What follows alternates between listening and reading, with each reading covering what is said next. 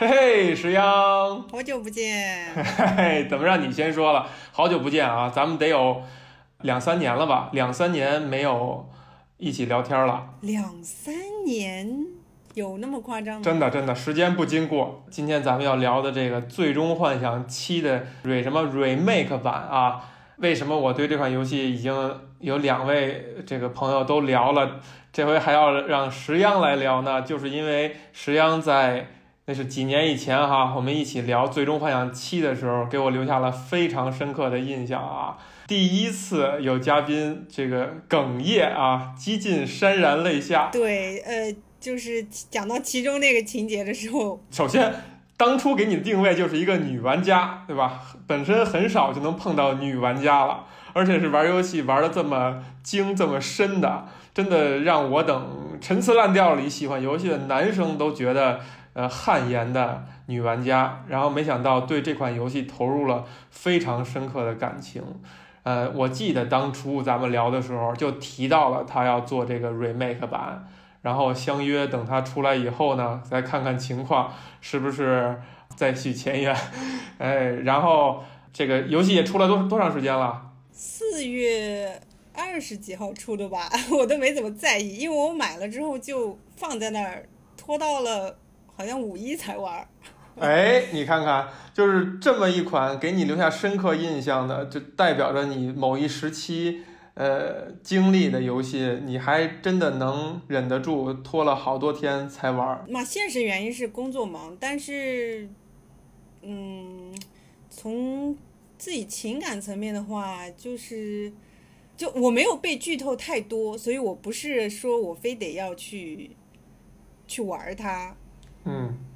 然后呢，我觉得我还是需要，就是有一个比较整块的时间，我才能够去。我不想说每天。对对，就是我要准备好，我不能说我每天下班回家玩个一个小时，因为首先 RPG 游戏就不太适合这样子一个玩法，它还是需要你有整块大段的时间。第二嘛，当然就是你说的，我要有一个比较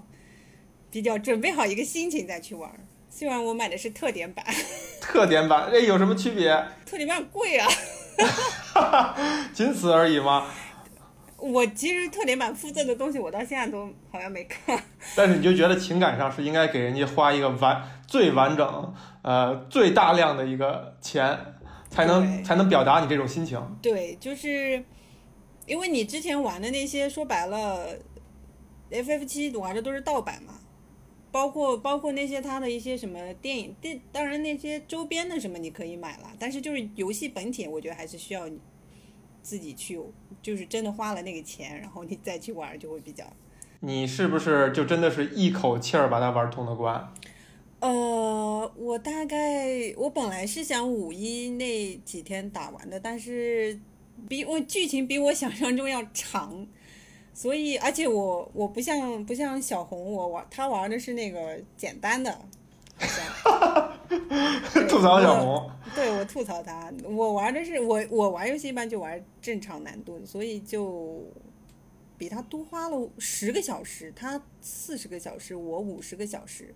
嗯，我好像是周一晚上才，就反正就是工作日，哦不对，工作日我又花了两天，多花了大概是五天打完的。就是有嘛还是让我超出我期望的地方，但是也有一些我觉得，就反正也不太好，就做的改的不是太好，或者说是或者说是我认为对某些玩家来说不是不是很友好。呃，居然不是一个非常一边倒的一个评价哈。我有朋友就问我，他对 FF 七就几乎是毫无了解。可能就知道主角是谁那种。如果没有玩过原作的话，可不可以玩这一这一部作品？我我认为是可以玩的，但是在玩的过程当中，这些玩家会有很多的疑惑。哦，就他的疑惑会会导致他理解整个剧情，他会有就是关键，就也不说关键，但是在某些层次上，他会有有一些比就相对于老玩家来说非常困惑的地方。比如呢？比如说，最其中有一个角色叫路德，然后这个路德呢，他是暗恋那个 Tifa，所以只要有 Tifa 在的时候，他都会手下留情。但是这个东西就表现的非常隐晦，它不像别的别的剧，就一些配角那些情感就表现的很很明显。嗯所以玩家如果玩到这个，如果比如说你操纵踢法去跟路德打，路德会，他他他会特别特别的下手特别轻，哎，但如果你操纵别的角色去跟路德打，他就下手特别重。然后包括还有一些过场的时候，路德也会，反正就是对踢法就手下留情。所以我觉得像类似类似这种的话，如果你不是老玩家的话，你可能都看不出来，就你会那个时候突然疑惑一下啊，怎么怎么会这样？但是你不会多想，你就把它放过去了。只有你事后再去可能找资料或者再怎么样的时候，你才会知道哦，原来是这个样子。那你觉得你认可这种呃处理方式吗？你觉得他的意图是说，是说我要把老玩家，我要让他们深深的有一些优越感和自豪的感觉，让他们跟新玩家之间拉开一点距离。我认为是的，就是这些点是只有老玩家才知道的，而且这些点还没法像你说的那样对新玩家说做的很明显，因为路德本身就是一个沉默寡言的人，就很难。所以我认为这些就是会对新玩家理解这个人物角色故事，它会造成一定的困难。然后包括最后，尤其是最后结局，扎克斯的出现是非常突然的。我认为，而且在之前没有任何铺垫，没有人提起过他的名字，也就也没有出现过他的任何东西，然后突然就出来这样一个人，我觉得新玩家来说就是就莫名其妙，他一定会莫名其妙。对，这都是什么跟什么，他完全不知道，他也不知道这件事情发生在什么时候，这个人是谁，他跟克劳德什么关系，这就就他不会有老玩家的那种感动，或者是惊喜，或者是像我一样惊吓那种，他会特别莫名其妙，所以我认为这个这里边就是，当然我我不知道制作组要怎么解决这个，但是我认为他们除这方面是对新玩家很不友好的。那我觉得这基本上就是跟新玩家属于一种敌对的态度了。对对，就我认我其实我个人不是太喜欢那个结局，我觉得处理的不是很好，不光是玩儿，不光是剧情上面，就玩法我觉得也比较枯燥。而且你说说对新玩家不太友好是另一方面，老玩家我自己就觉得都，我觉得我是惊吓过度有点，就你要说惊喜倒不是太多，惊吓过度，为什么呢？这个惊吓是从何而来？一个当然是扎克斯本身活着这个事情，就我认为会，这还要怎么编？就是就是这个就完全把整个故事开始的一个逻辑给推翻了。但是当然了，这个这个就本身就是这部作品留下的一个谜团，它后面肯定会有一一番解释。呃，第二个是这一段结局有有故意拉长的嫌疑。嗯，就是他为了为了就前面整个游戏都虽然虽然我也不是所有都满意，但是就整体的感觉来说，我觉得是那个调子就保持的很一致，就是说。呃，我稍微透露一点，但是我又不说，我稍微透露一点，我又不说，就按照这个节奏来。但是到最后，他突然啪一下放出来，就特别多信息量，哎呃，还有克劳德和萨菲罗斯的一段对话，那应应该也是暗示着一种什么第二 座会有的东西。哎呀，但是他就他就憋得太深，然后一下子放出来，我觉得那个感觉就不是很好。就是他他的意思就是我前面一直收着收着收着，我最后全部甩给你。发售之前是不是已经有信息显示他要再去？就这个东西我没讲完，我要再出续作。你是说他要这部作品他要分成好几座来出这个事情？对对对，哦，那个倒是他一开始就说好了。现在都给他们惯成都是这这种毛病，你怎么看？我当时打完的时候，我是很不满的。对，也说到我为什么对这结局我很不开心的，还有一个原因就是，我认为他应该把原作打包成一个游戏都做完，然后就再还给你。嗯。呃，但他做成这个样子，我现在想来倒也还行，因为我最近读了一篇小岛秀夫的访谈，哎，就小岛秀夫说，未来游戏的流派可能就会变成我做个玩五小时的游戏，然后呢。大家就放出来小时，对我就放出来，然后看看大家评价怎么样，然后呢，我再做下面，就根据大家反馈，我再做，再做，再做。那不变成美剧了吗？这个是我们一直在对，小岛美剧秀夫他日剧举的例子就是美剧，他就是以美剧来觉得。他说未来游戏因为在它的平台可能会渐渐转向云游戏，所以就这种方式就可能会变成一种主流。如果像一个游戏你做个三五年，然后呢，只能只能大概就出来，比如说半年之内卖，其实是风险很大的一个事情。那资本对资本来说就肯定是不友好，所以资本会说就就我们就改。这是他明确的说的，还是你这样理解啊？他在他在访谈里面明确说的，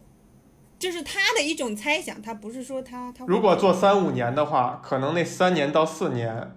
干的事儿，就是你你哪怕出五个小时剧情，跟你出十个小时剧情，你那三到四年干的事儿都是同样多的事儿，你都要把它干完了。可能你额外的剧情，你只真的只需要一年的时间，然后测试的时间会变长一些，对吧？你游戏该怎么写，你显示你这些人物，这个时间你跟你剧情做五个小时跟做十个小时比，可没有什么简化很多事情。对吧？如果是小岛秀夫，他应该明白这一点吧？就是他拖的时间，大概大拖的时间大概是他在想这个，在他在完善他的这些，呃，就是系统啊什么这些东西，你反正你要做的嘛，对不对？你反正你这跟你的剧情，你跟我做几个小时的内容比，没有那么强烈的关系啊。这有点说偏了，咱们。嗯嗯，没事儿没事儿，就他只是我突然想到，因为我当时玩玩的时候，我真的是很不爽，我觉得。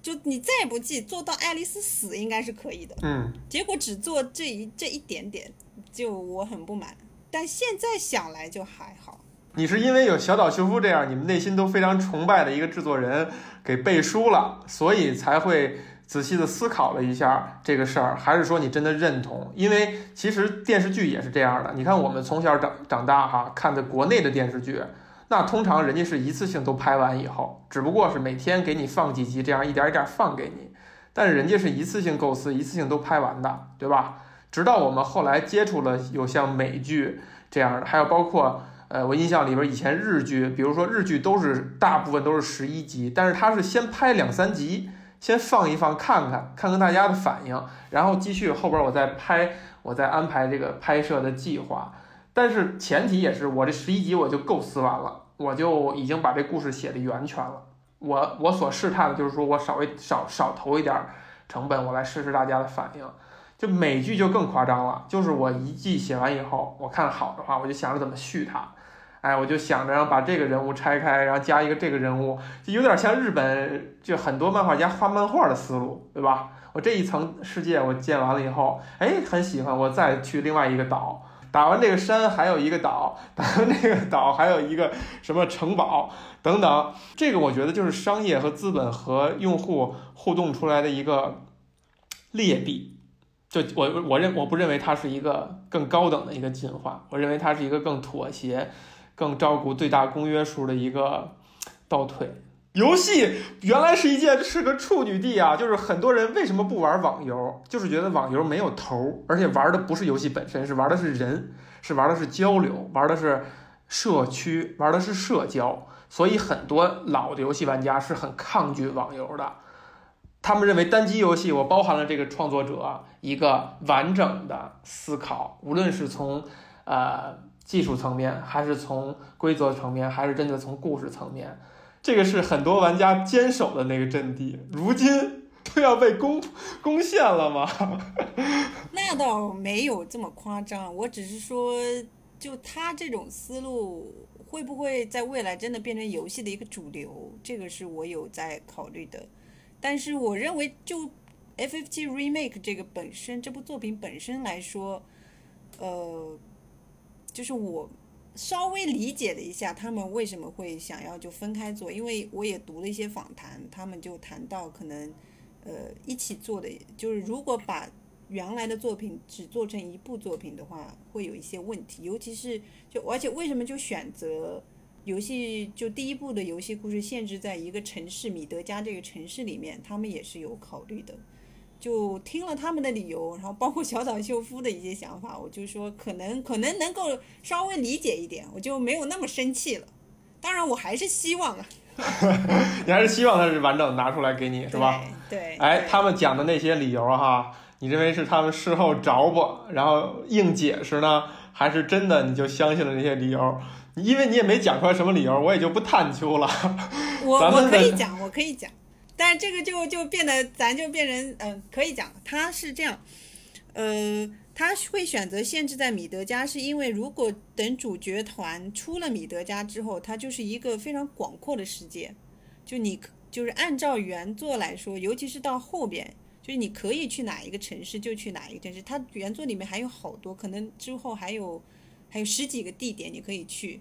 那十几个地点，如果你每一个都做成米德加那个样子的话，那你这个游戏没没法玩了。对吧？你就你就你就等到制作人老死，你都你都玩不到了。就一个游戏要做三五年，所以他们说等到下一座的时候出了米德加，他们整个游戏的玩法会发生一种变化。哦，对，所以他们当时就认为没有办法把两套系统做到一部游戏里面，因为玩家会不适应。这个有意思，这个有意思。对，所以这个这个这个理由我还蛮蛮就蛮能说服我的。他在米德加是吧？看着很丰富，他想象出去以后其他地方也是这么丰富，结果一看，哎，变样了，他就会觉得不满意，或者说会觉得手足无措。就游戏其实还是从游戏玩法本身来考虑，就就说这个是应该是最大的一个限制，我就只能做到这里。呃，这一作作品啊，就是这 remake 版哈，跟原作比有挺多不同的啊，你也可以说一说哪些你比较喜欢。我还是先说，就就从主人公来说，就克劳德。这一座的话，它其实有是有一点变化的，它跟那个原作本身，因为原作本身的话，它是一开始是特别酷嘛，不说话，呃，就比较沉默寡言，然后第一代洗剪吹是吧？对，就就看着就是很很清高的一个人，然后，但是呢，就制作人还有制作人他们都表示，就这一座想让克劳德就。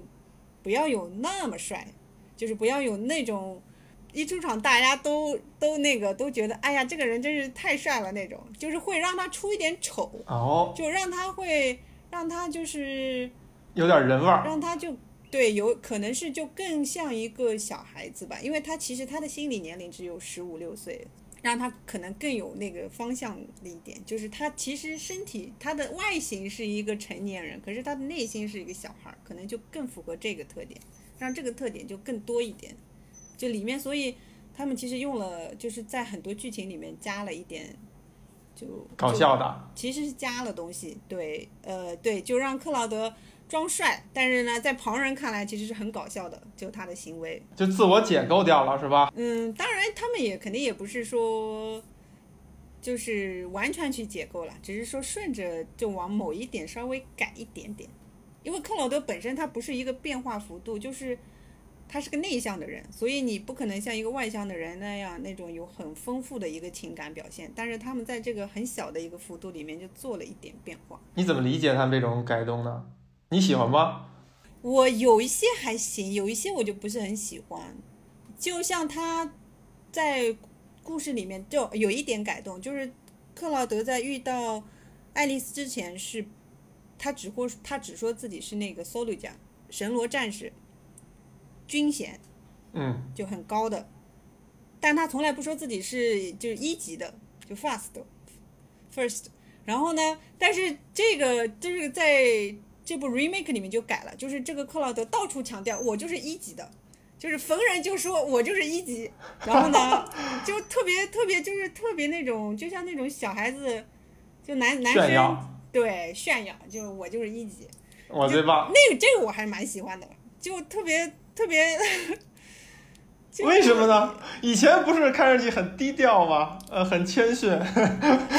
难道不会更是一个更美德吗？为什么这个你还很喜欢？就可能还真的是蛮小孩子气的那种感觉啊，因为呃，就是我在提纲里面说的，他他一个是自命不凡，一个是性格乖僻，就要么是性格乖张，要么是性格孤僻。什么叫性格乖僻？他就是一孤僻又乖张那种。哦，对，就是这个词儿，其实是就是我们在做一本书的时候里边里边就有提到说，克劳德其实小时候就是这个性格。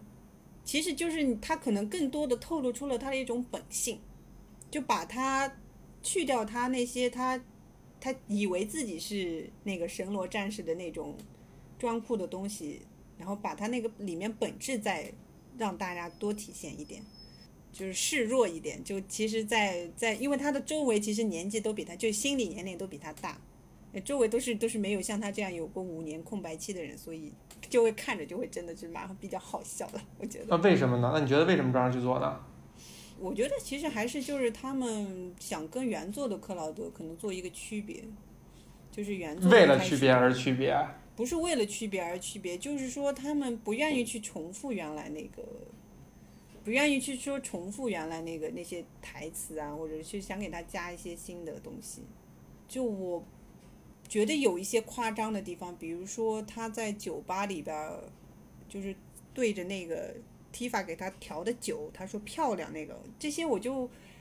我有点不太明白。就我看到的访谈里面是说，他们想表现克劳德想在 Tifa 面前耍帅，但是呢又不得章法那种，我就没有明白，就完全就，总之就是我不太明白这个。这个点到底是表现在哪里？就那个话，我当时玩的时候我就觉得很怪，听了他们的解释，我还觉得更怪了。反正就思路可能不在不在，我就跟不上这些制作人的思路吧。这个挺搞笑的，还你这个说法还挺搞笑的。下面我们可以说说萨菲罗斯，就是按照哇，这萨菲罗斯在制作里面就非常复杂。他一开始我看到的。攻略后面的解释是说，它有四种萨菲罗斯，然后呢，其中的一种呢还可以细分为两种，所以其实应该是有五种萨菲罗斯。但最重要的应该是最后出现的那个萨菲罗斯，就其他比如说是克劳德回忆里面的萨菲罗斯，那个就是那个就大家熟悉的一个萨菲罗斯。但是就最后出现在结局里面那个萨菲罗斯，他是一个，就是他的目的就不知道他究竟是干想干什么。但是这个萨菲罗斯也是让我感觉最奇怪的，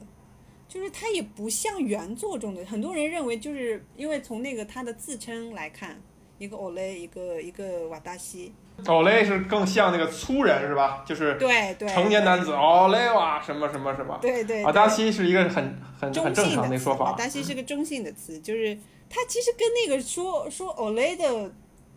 萨菲罗斯，我觉得也不太一样。哦。就是这个结局的萨菲罗斯让人感觉特别，有点有点土，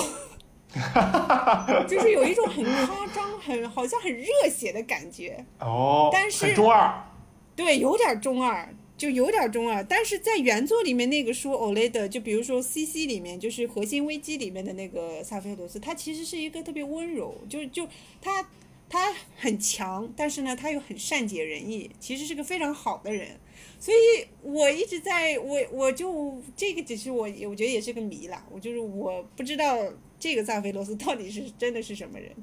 就他，我觉得他也不像是原作里面来的那个，呃，知知道身世之前的那个萨菲罗斯。第三个是巴雷特啊，巴雷特这个，我觉得他可以和 Tifa 的那个声优伊藤静一块儿说，就这个，这个我是想说一下声优的那个，因为这两个声优比较特别，他们不是。不是说，他们当然也配过很多音啊，但是他们的还有另外一个身份就是演员，他们出现在很多日剧里面。巴雷特的配音小林正宽，呃，如果大家看过那个日剧《白色巨塔》，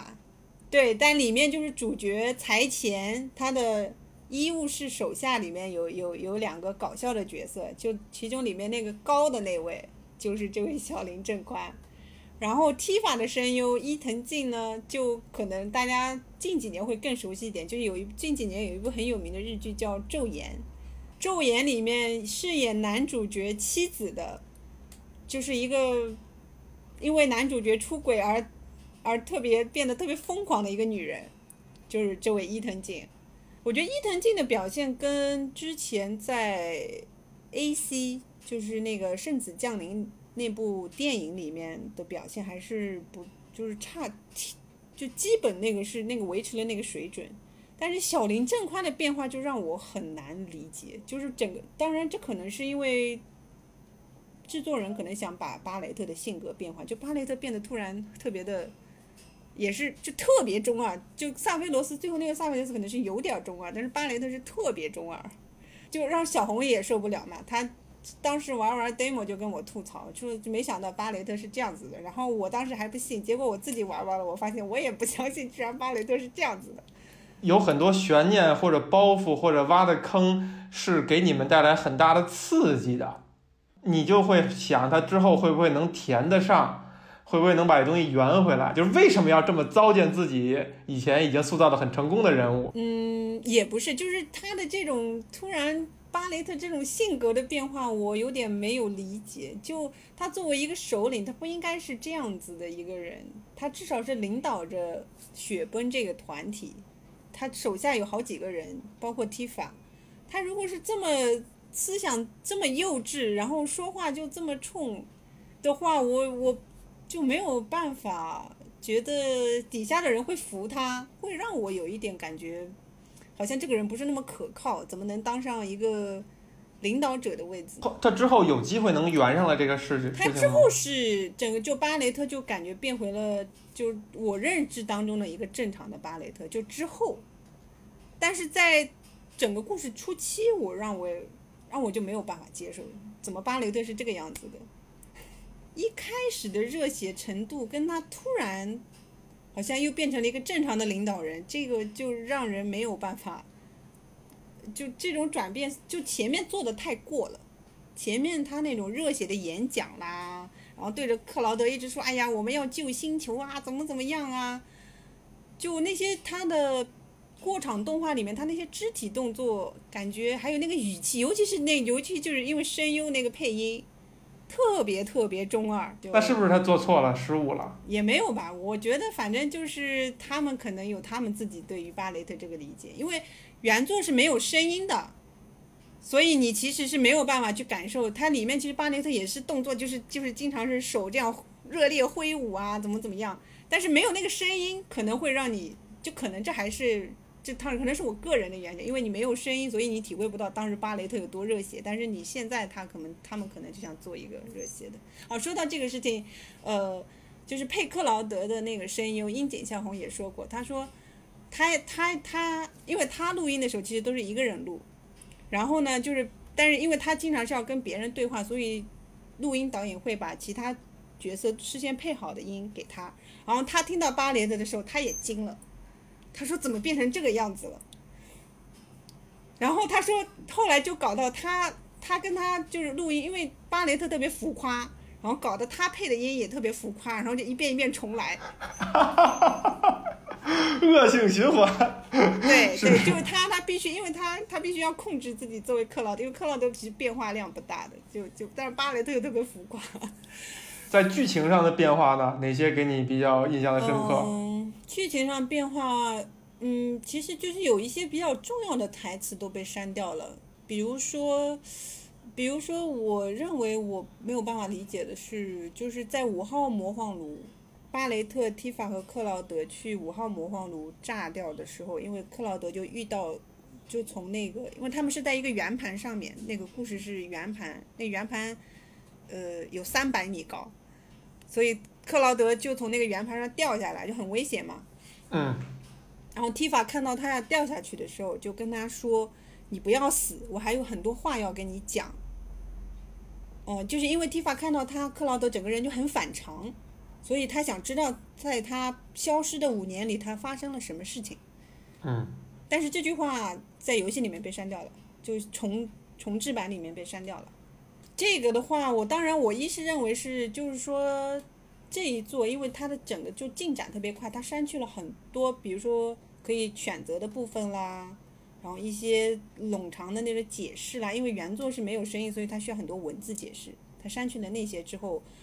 呃，就整个故事克可能克劳德在 Tifa 面前没有表现出太多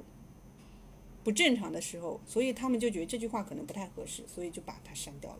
当然，这是我自己的一个解释啊，我自己的一个解释。你还是非常喜欢这句话，因为这句话不是说我我个人或者喜欢，我自己做就我因为在在做那本关于 FF 的书嘛，里面就写的这句话，其实是蛮重要的。嗯，就是就是因为 Tifa 之前就一直没有表现出来说他认识到克劳德有不一样的地方，就是跟他记忆中那个克劳德不一样。但是在这个时候，在威克劳德危机爆发的时候，就就他有他会情急之下他就说出来自己心里想。哎，还是很重要因为。Tifa 本身是个内向的人，对，就可以体现出 Tifa 内心的一些世界。但是，但我也能理解了，就是他为什么删掉，就我自己认为，我自己给他给制作人想的那个理由，这个是一个让我印象深的。然后另外一个是，嗯。呃，就是也是在访谈里面他们提到的，就是因为游戏要全球发售，所以他们必须接受全球的一个审核，所以在为了达到所有国家的一个评级，他们做了很多改动。就其中很重要的就是，比如那个游戏的一个关键就是那个杰诺瓦，也就是那个外星生物到达那个这颗星球的一个那个星，因为那个那个其实有点像一个裸体的女人，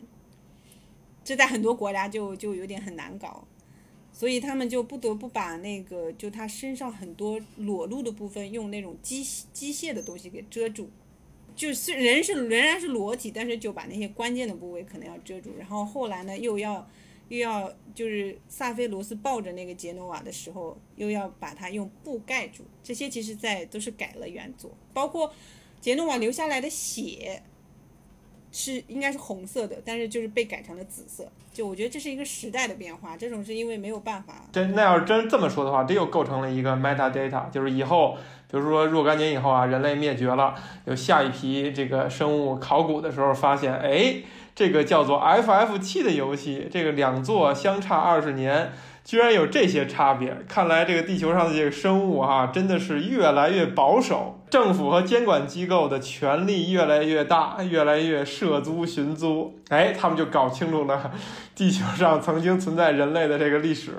就还可以再说再说对再说一个点，就是也是他们故意增加的，就是一号魔幻，就是游戏最开始那个就 demo 的部分，他们在炸掉一号魔幻楼之后，呃，就通过克劳德的视角展示了很多他们的这些自认为正义的行为，给那些市民，就整个富裕阶层的市民造成的一个影响，就。你走在路上能听到市民，就是他们能自动听到市民就讲很多话，呃，就是类似于，哎呀，我跟谁约好了，我没有办法赶去啊。总之是，总之是一些悲惨的故事。然后这是一个，就是他们加的一个东西。然后还有一个是他们加了，就他们的这次爆炸其实不应该造成那么大的影响，但其实是被就故事里的反派神罗公司给利用，神罗公司利用这个机会想除掉他们，就。增加了爆炸的威力，造成了整个街区就受到影响，所以这算是给洗白一个雪崩。就雪崩这个其实是一个恐怖组织，就像我上次说的，就是被动的去接受了这样一任务，他们也不知情。对他们也不知情，就嗯，但我自己我自己不太喜欢这个改动啊，我认为还是。原作那个样子会更好，就是他们的行为就是直接造成了这些居民的一些受害，哦、对，就是所以后来巴雷特、踢法还有雪崩的其他成员会去反省自己，就这种反省可能会更深刻。你这样子洗白的话，我觉得当然了，也是或许是新时代的需要吧，可能可能现在的玩家受不了自己自己所。操纵的主角是一群坏人啊！哎呀，你这么一说哈，突然间让我感觉就好像这一做就是做这个 remake 版啊，它也肯定需要一些编剧啊，需要一些剧情策划去工作哈。就这些人呢，就有点像是很多大公司里那些小部门小员工，觉得哎呀，我我总得干点事儿啊，我不能让别人看到我好像什么事儿没干啊，没有什么存在感，将来就被裁了这个部门，所以他们就刻意的。呃，做了一些与原作不太相同，甚至有一些还不是往正向的方向去改，呃，有一些反而给改砸了，干了点这些事儿。这我认为还是，就是这一座可能更更想往主流靠。往主流靠。对，就是说主角必须得还是没有那么，就是当然，我觉得原作其实大家也不会细想这个问题了，就不会说啊主角就是个坏人。但是呢，就是你细想的话，会觉得就是这里面会有一个道德上的问题。但是可能在 remake 的时候，这些制作人不连这个道德的上的问题，他们都不想说，就让主角可能更形象更相对来说更高大一点吧。我不知道这个跟评级有没有关系啊，但是我认为还是说，就是就是他把一个本来本来说本来说可能优缺点都很明显的一个一些角色，他他硬是把那些缺点可能稍微砍掉了三分之一，然后让他形象稍微高大一点，这种感觉。这算是一个文化审查的弊端吗？嗯，我不知道这是不是为了评级的问题，但我我也不知道会不会有自我审查。审查这些东西，但是就是反正这个老的这批这一批创作人哈，年轻的时候比较犀利、比较锋利的那个啊，状态。对，有可能，对这个随着年年龄增长，觉得哎呀，我还是应该柔和一些，别带坏小朋友，别给他们一些不好的示范，有这个心情，我有可能，你这么一讲，我觉得倒觉得有可能，是有可能，就就是老了以后悲天悯人了。对对，很有可能，这也是有可能的，就人会变得更温和一点，没有言情没有那么极端了对，那他反而让让巴雷特变巴雷特和克劳德变那么中二干嘛？就是他们眼中的小朋友是吗？他们眼中的小朋友跟年轻时候自己看自己的比自己只小几岁的人的感觉又不一样了。对，这个倒是有可能，这个点儿我没想过，其实是是有点儿道理的。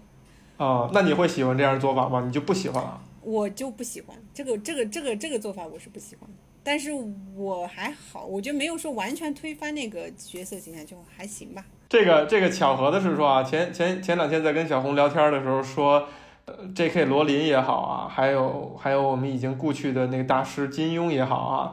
呃，到后来都有频繁改自己作品的这个习惯，对吧？尤其是金庸第三次修改引起了非常大的争议。J.K. 罗琳呢是现在老出来说一些话，对自己以前的一些行为的做解释也好啊，对作品做一些补充说明也好啊，就是让大量的粉丝，这两个人都是让大量的粉丝感觉到非常不满。呃，但是我呢一个感觉就是，就是它也形成了一个 metadata，就是还是那句话，如果我们想象未来的文明发现 找到了金庸这几次修改。对吧？或者说找到了 FF 七这几这几个作品，他会深刻的看到，哦，原来地球上的这个这么有才华的这个创作者，呃，他的人生是经历了这样一个变化，所以他的心境产生变化，他对他的作品才会有这样一个调整，他会能读到很多外部的信息，就是作品以外的信息，甚至整个社会导致这个创作者变化的一些信息。我自己是这么理解的啊，因为呃，就是这座 FF 七 remake，你可以看成是原作的一个同人小说。这个更狠了，是吧？对，就是我认为，就是一个人，就是我，因为我自己还写写，就以前还写过一些啊，就是我自己在写的时候那个感受，我的是就是说，同，因为按制作人的说法，他们就是整个故事的一个顺序会按照原作走，但是呢，里边会有一些改动。但其实人在创作，尤其是就是同人同人界，我觉得他们在创作这个小说的时候是。像个游，嗯像做个游戏一样。不是像素游戏，就是说它的，比如说 A A 段、B 段、C 段、D 段，嗯，它其实是可以变化的。就是你本本来的顺序是 A B C D E，但是呢，你可以改一改，把 B 提到前面，把 A 提到后面，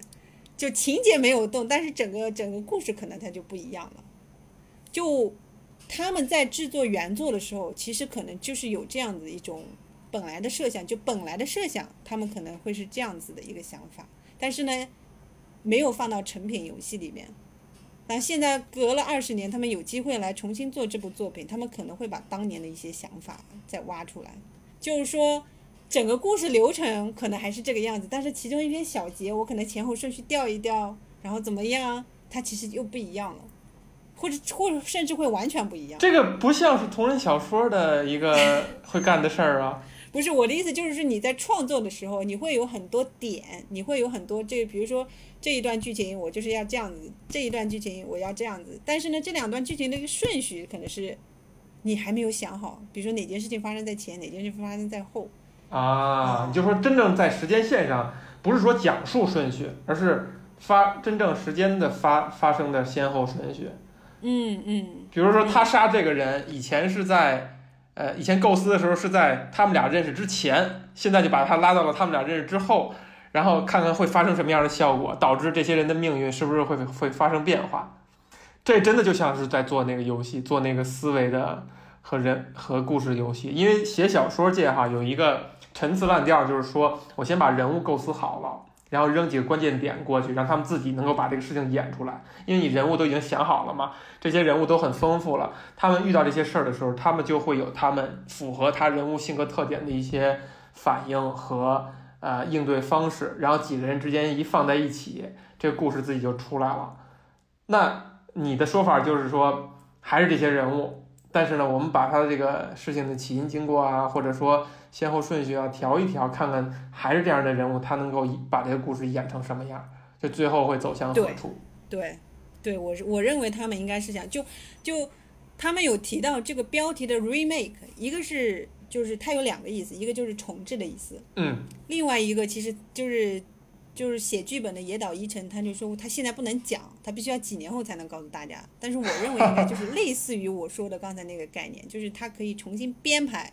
啊，重新演成什么样？就是你们这些人，如果是这样变，变了起因经过了，那他最后的结果可能就不一样。就比如说，比如说，故事第一段发生在米德家，第二段发生在猪农，第呃猪那个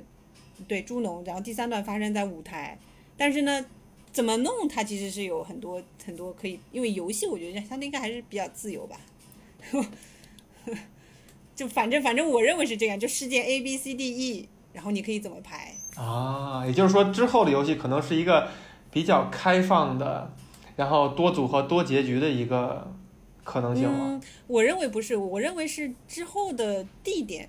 的顺序就按照大会都会大概大致按照原作来走，但是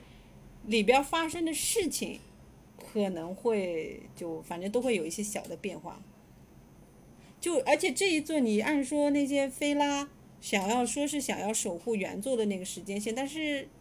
这一座的流向已经跟原作完全不一样了，所以这一座它就不是原作，它其实就是一个新作。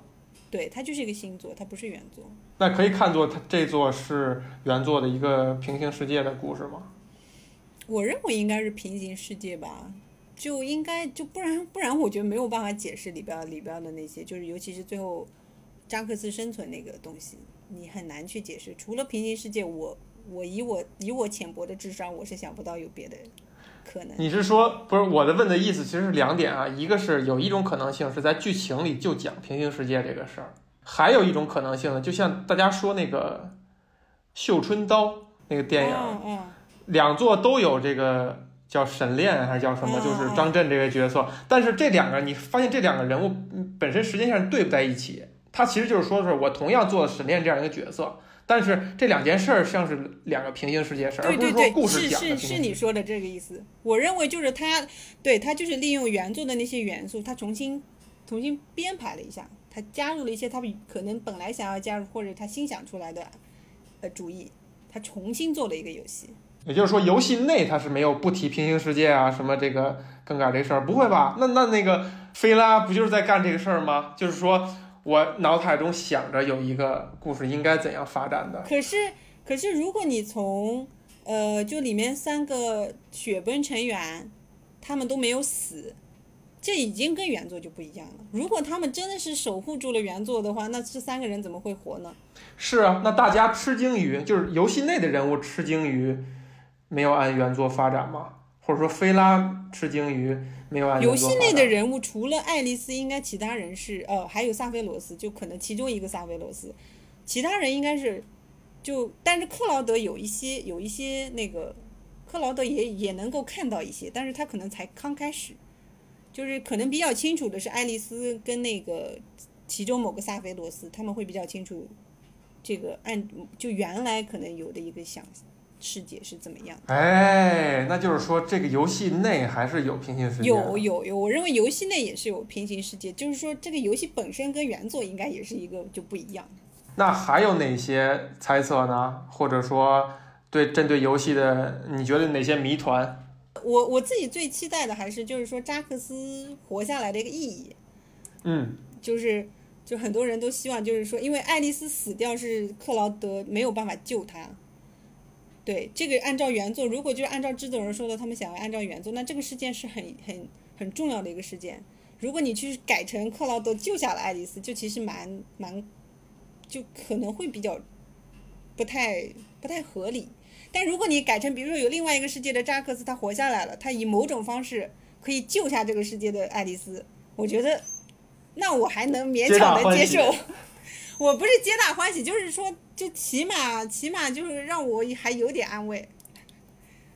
但是呢，我我自己不知道爱丽丝死或者是不是我我现在有点矛盾，我就既希望她就是可能保持她原来那个形象，但是我又希望她能活下来，就反正我也有点矛盾。哎，那这个心态各自是来自于何处呢？你希望她能够活下来是为什么呢？因为你既然就是整个这个第一座已经跟原作不一样了，那你后面也没有必要照原作。其他雪崩的成员都能活下来，那爱丽丝为啥不能活呢？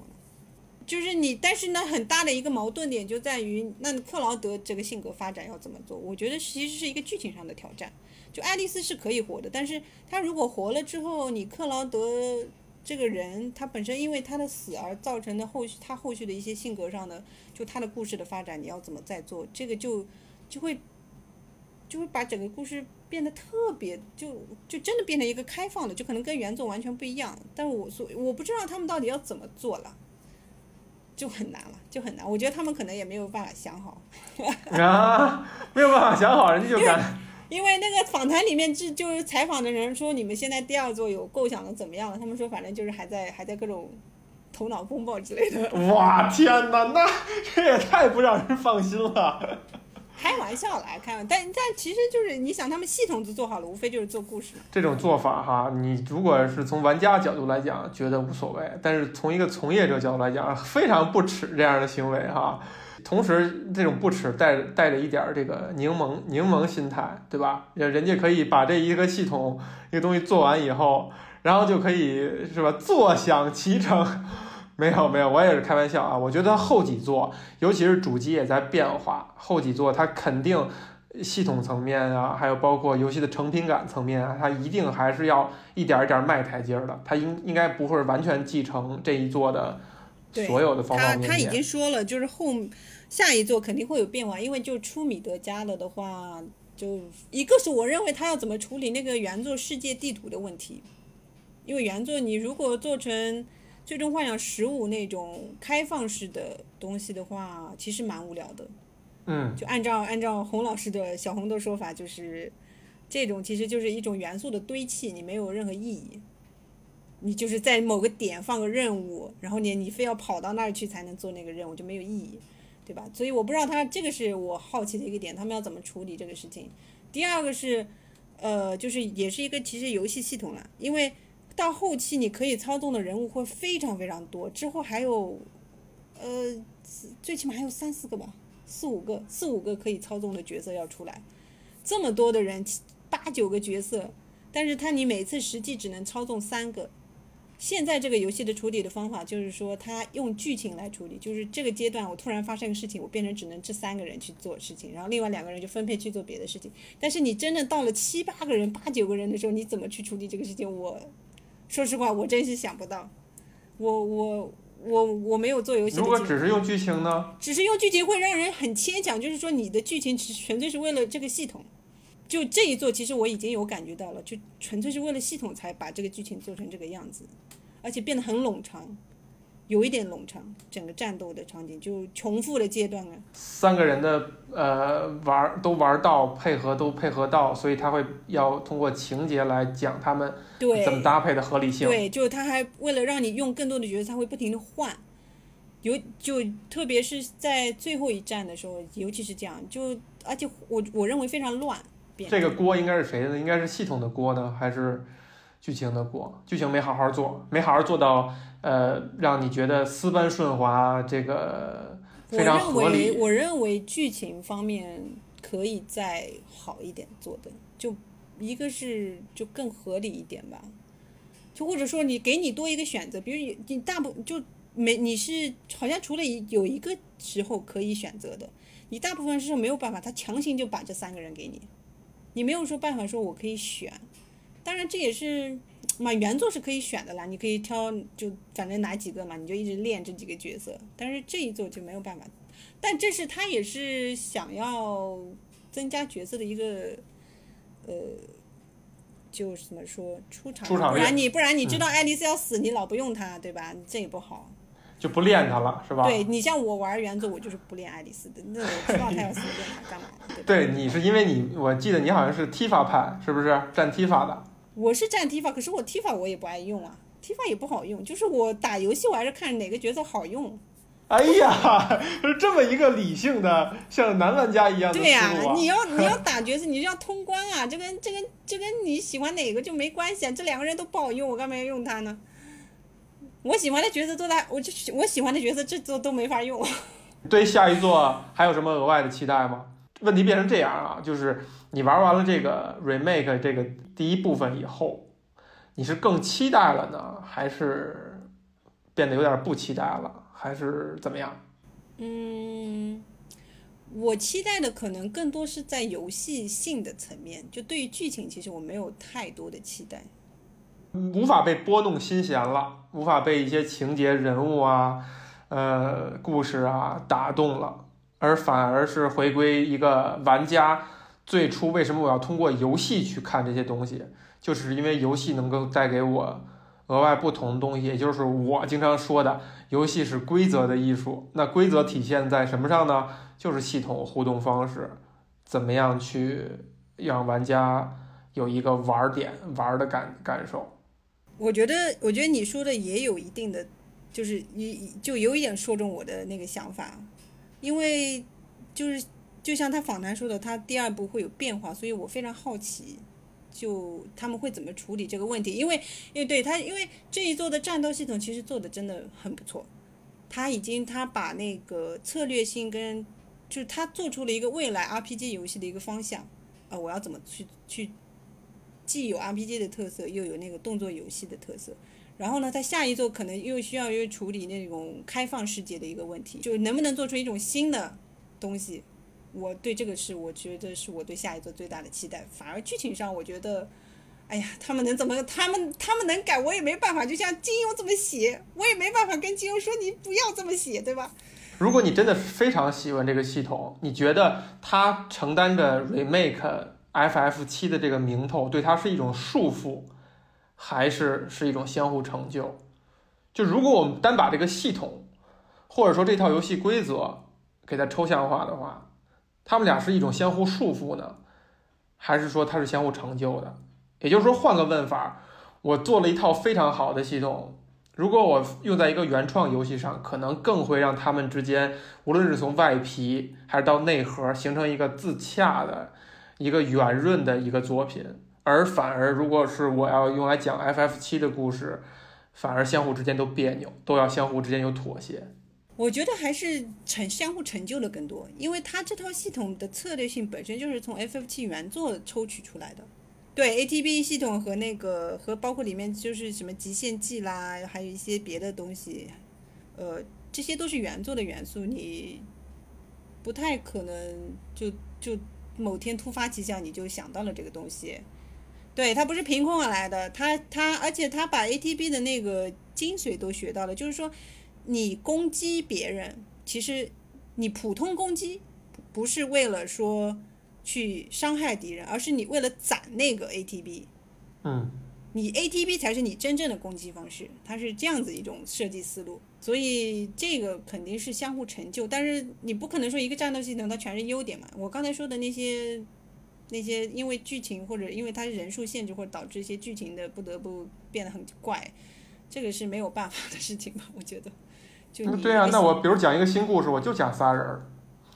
或者说我是以但三为元是但是但是，你按照按照他们的说法，他们又要延续原作的那些东西，你后面就是会有这么多人，你怎么搞？就是我对呀、就就是说原作是束缚了吗？对吧？如果我要做一款新的作品的话，但他后面可能会有变化，因为他他第二座、第三座也我也不知道他要做几座啊，就反正就可能会有变化了。他既然说有变化，那我就想看看这种变化是什么，他能不能解决我说的，就他这套系统的缺点，他能不能解解决？